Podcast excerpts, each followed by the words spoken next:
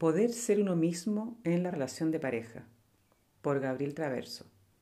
La relación de pareja y en particular la vida en pareja es un tema central en la sociedad humana, más allá de las propias formas y códigos específicos de cómo se configura en las diversas civilizaciones y culturas.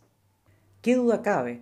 Al fin y al cabo, cada uno de nosotros ha llegado a la vida por una relación de pareja, sea elegida o impuesta sea estable o fortuita, sea sana o tóxica, sea de años o de un instante.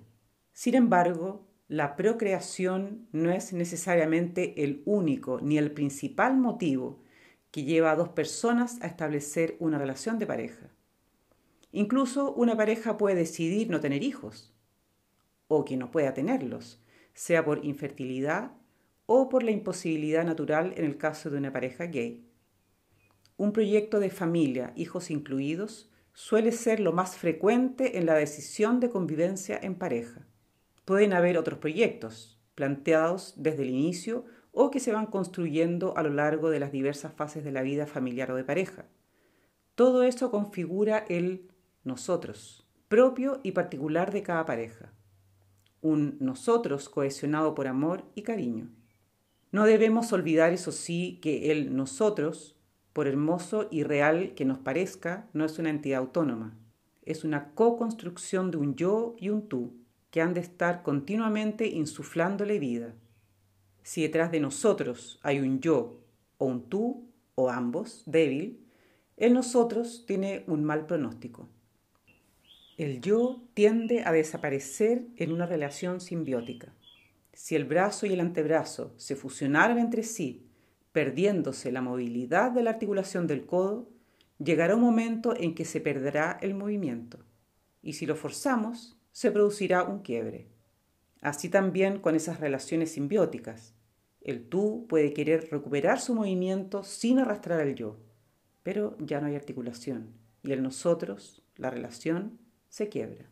Y con ella se pierde también el yo fusionado. En realidad ya estaba perdido desde antes solo que recién ahora se toma una dolorosa conciencia.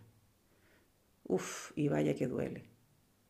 Es el caso de unos pacientes en terapia de pareja en que tras más de 20 años de matrimonio ella toma conciencia que durante todos esos años solo se trató de él, lo que él decidía, lo que él quería, etc. Y que en realidad no pudo culparlo, pues ni ella misma pudo responder frente a preguntas suyas tales como ¿Qué decides tú? ¿Qué es lo que tú quieres? Por ejemplo, respecto a vacaciones, respecto a los hijos, etc. Y como no sabía, tampoco se sentía con los argumentos suficientes para tomar una posición, contradecirlo o proponer. Hasta que pudo. Y comenzó a verse y a verlo. Y no le gustó lo que vio. Una buena relación de pareja requiere de un yo y un tú sanos y fuertes, bien constituidos, equilibrados entre sí, de modo que ninguno tienda a absorber al otro. De esa forma, el nosotros que se construya no sea a costa de una de las dos partes. En este artículo, esto se ejemplifica con un esquema de dos conjuntos, el conjunto yo y el conjunto tú, que se entrecruzan creando la intersección nosotros. Este nosotros conforma el mundo compartido, los espacios íntimos del yo y el tú. En contraste, tenemos otro esquema donde un gran conjunto tú ha absorbido al subconjunto yo-nosotros. Aquí el tú mantiene un importante ámbito de autonomía, en tanto el yo perdió su propia vida y depende totalmente del otro. Aquí entran pautas relacionales del tipo dominio-sumisión o relaciones posesivas en que el otro es una extensión de sí, como una nueva extremidad. Por lo anterior, es que es de suma importancia que la relación de pareja sea también un espacio de desarrollo y desenvolvimiento personal para cada uno de los integrantes. Vamos a entender aquí por desarrollo personal la maduración y pulimiento de la personalidad, particularmente del carácter, entendido como una estructura de actitudes desde la cual estamos dando significado continuamente a nuestra existencia, lo que nos incluye a nosotros mismos con nuestra biografía, a todos los elementos que conforman nuestro presente y lo que vendrá o podría devenir. Una buena imagen que simboliza la fuerte presencia de la familia de origen en la relación de pareja es la que nos muestra la película The Story of Us con Bruce Willis y Michelle Pfeiffer, donde los protagonistas aparecen en la cama y al lado de cada uno están acostados los respectivos padres. Y por desenvolvimiento personal, en tanto, nos referimos al proceso mediante el cual se nos va desplegando nuestro ser persona, el lado libre o espiritual en nosotros que toma posición, que decide y actúa libre y voluntariamente, con plena aprobación en las diversas situaciones de nuestra vida. Ese proceso es también un proceso de expansión de la conciencia, expansión hacia afuera, al ser más consciente de los límites de lo que me es propio, de la expansión de esos límites en la medida que me involucro en más y mayores ámbitos de existencia, en mis sentimientos, pensamientos y acciones expansión hacia adentro, al abrirme cada vez más a mi propia voz interna, a la voz de mi conciencia, que me da señales sobre lo que es importante y esencial. ¿Cuándo la relación de pareja puede ofrecernos un espacio para ese desarrollo y desenvolvimiento personal? En primer lugar, cuando el otro, el tú, me refleja como un espejo espiritual, mi ser persona, a la vez que el yo hace lo propio con el tú. La condición para ello es que haya un encuentro interpersonal frecuente a través de un diálogo respetuoso, en que soy legitimado, visto, considerado por el otro, recibiendo retroalimentación de lo valioso que aporto y también en lo que lastimo, particularmente de los puntos ciegos, de lo que no logro percibir por mí mismo. El encuentro es en realidad un doble encuentro, con el otro y a través del otro conmigo mismo.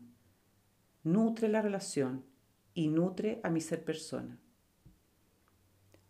Además, ese espacio se brinda cuando la vida en pareja no solo da lugar a las actividades en común, sino también a las actividades individuales. No todo ha de tener el mismo valor para ambos. Para uno puede ser importante hacer algo que para el otro no lo es, o que tal vez incluso podría ser una carga o una distracción de lo que para él sí es importante. Sin embargo, cada uno le da valor a que el otro haga por su cuenta aquello que le es valioso. Es decir, valoro lo que tú haces, no porque esa actividad de por sí sea valiosa para mí, sino porque es valiosa para ti y por ello me interesa.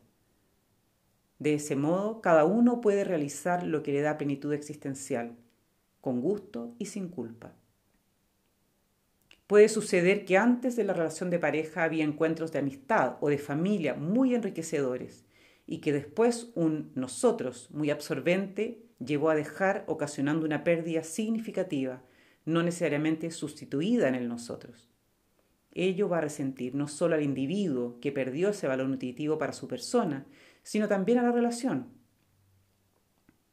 Cuando miro con amor a mi pareja, veo lo mejor de ella, lo más propio de su esencia personal.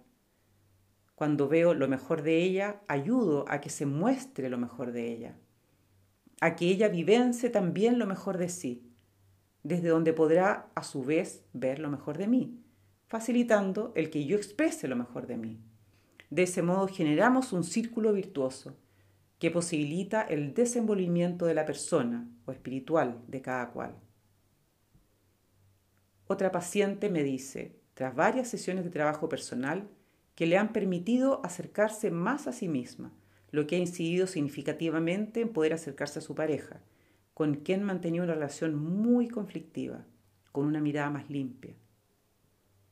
Ella dice, lo miro y me inspira ternura, veo con más claridad sus dolores y los míos, y me enternece, y ya no engancho tanto. Por el contrario, si en lugar de brindar una mirada amorosa, presto una odiosa o rencorosa, saco lo peor del otro, que se expresa en reacciones que sacan lo peor de mí. Y así entramos en un círculo vicioso que intoxica la relación y nos aleja a cada uno de la propia persona, al quedar atrapados en una pura maraña psicodinámica. Por eso es importante aprender a entrar en la relación solo cuando mi mirada esté limpia de nubes odiosas y pueda depositarse en el otro desde el cariño y el amor. Aprender a no descargar mis tensiones y malas ondas sobre mi pareja, sino recién acercarme a ella cuando ya esté centrado en mi persona. Desde ahí podré hablar de mis dolores y de mis penas y buscar un abrazo de consuelo si es lo que requiero. No solo puedo ser yo mismo en la relación de pareja, la relación de pareja puede ser un espacio óptimo para ser cada vez más yo mismo, como persona libre que elige y decide seguir en una relación enriquecedora.